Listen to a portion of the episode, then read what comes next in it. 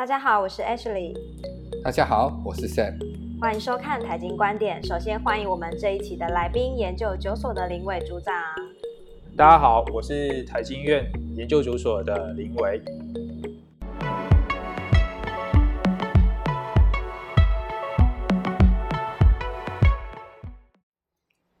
在这一期呢，我们将深入的来探讨韧性科技。所谓的韧性，就是打造呢坚不可摧的适应力。但是套用在科技，好像蛮抽象的。Sam，你怎么看？其实呢，不止套用在科技领域中很抽象，那从政策面、经济发展，或者是企业经营的角度来看，都不是很容易说清楚哦。不过这几年，韧性经济已经成为许多国家政策的重点目标哦。那或许已经有十分明确的定义。另外呢，韧性加科技也产生了很好的化学效应，韧性科技也成为新兴的热门关键字哦。那是不是请林伟帮我们先说明一下，呃，韧性是什么？那韧性科技带来的转变又是什么呢？好，谢谢两位主持人。我们先谈一下韧性它的一个缘起的背景。那近年来，由于受到全球面临诸多的挑战，那包含美中科技战、COVID-19，还有俄乌战争的等事件。所以在政治、科技、社会等等的面向快速变迁，需要更强的一个适应力。因此，韧性呢，它不只有单纯的底气压力，还有挑战，也包括在逆境中找到机会。那么，各学门还有学术上对韧性的定义是什么呢？普遍的认为是能够吸收外界干扰能力，并保有一定的一个功能。简单的来说呢，我们可以把它归纳成五种的能力表现，包含了预防力。防护力、调度力、应变力以及复原力。至于刚提到韧性与科技的关联性呢？直觉上，科技可以提供了我们应对不确定性和挑战的工具。例如，科技可以来帮助我们更准确的预测气候变迁，还有环境的变化，来应对自然灾害所其他的突发事件。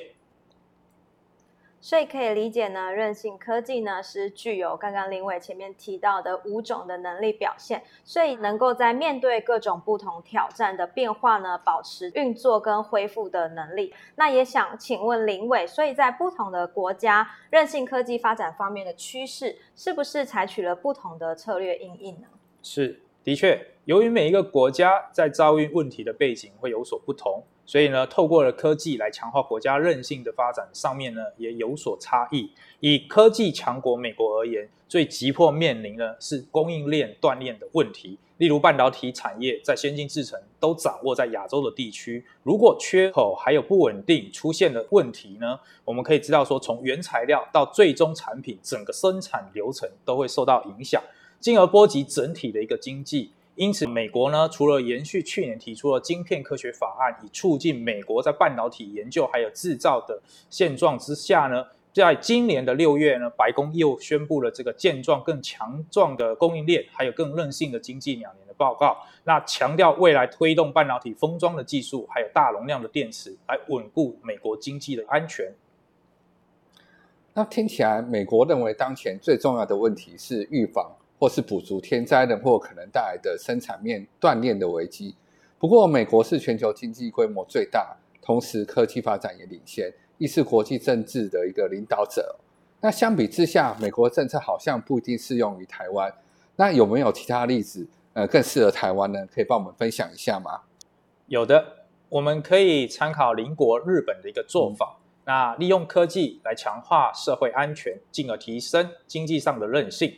例如，内阁府在今年的六月呢，它公布了统合创新战略二零二三，特别重视社会应用的这个科技领域发展。那主要呢是透过 AI 来提升国家的韧性。其中呢，一个主要的原因是因为日本面临各种自然灾害，像是地震、台风还有洪水，科技呢它可以提高对自然灾害还有其他紧急情况的预测，还有应变能力，减少人员还有财产的一个损失。此外呢，日本也面临人口老化的问题，AI 呢可以在医疗、交通还有社会福利方面的应用，来减轻这些压力。那听到林伟呢前面跟我们分享的，就是还想请问说，台湾韧性科技方面的现况跟趋势，就你的观察点怎么看？有关我国以科技来强化国家的韧性做法上呢？可以发现呢，我国在去年提出了科技白皮书。那在科技发展的这个策略与措施当中呢，有明确的提到韧性创新经济的这个主轴。那么包含了供应链韧性布局与经济安全，还有新兴科技产业发展与转型，还有数位经济及绿色经济四大部分。例如呢，启动 I 四代半导体的计划，那特别关注在次纳米半导体元件等前瞻的技术，那目的呢是掌握关键的科技，落实科技自主。简单的说呢，要让我们的经济不是只有创新，还要有弹性，可以适应各种变化和挑战。这样不管是面对自然灾害、经济波动，或者是其他不确定的因素呢，台湾都可以迅速的调整，并继续前进。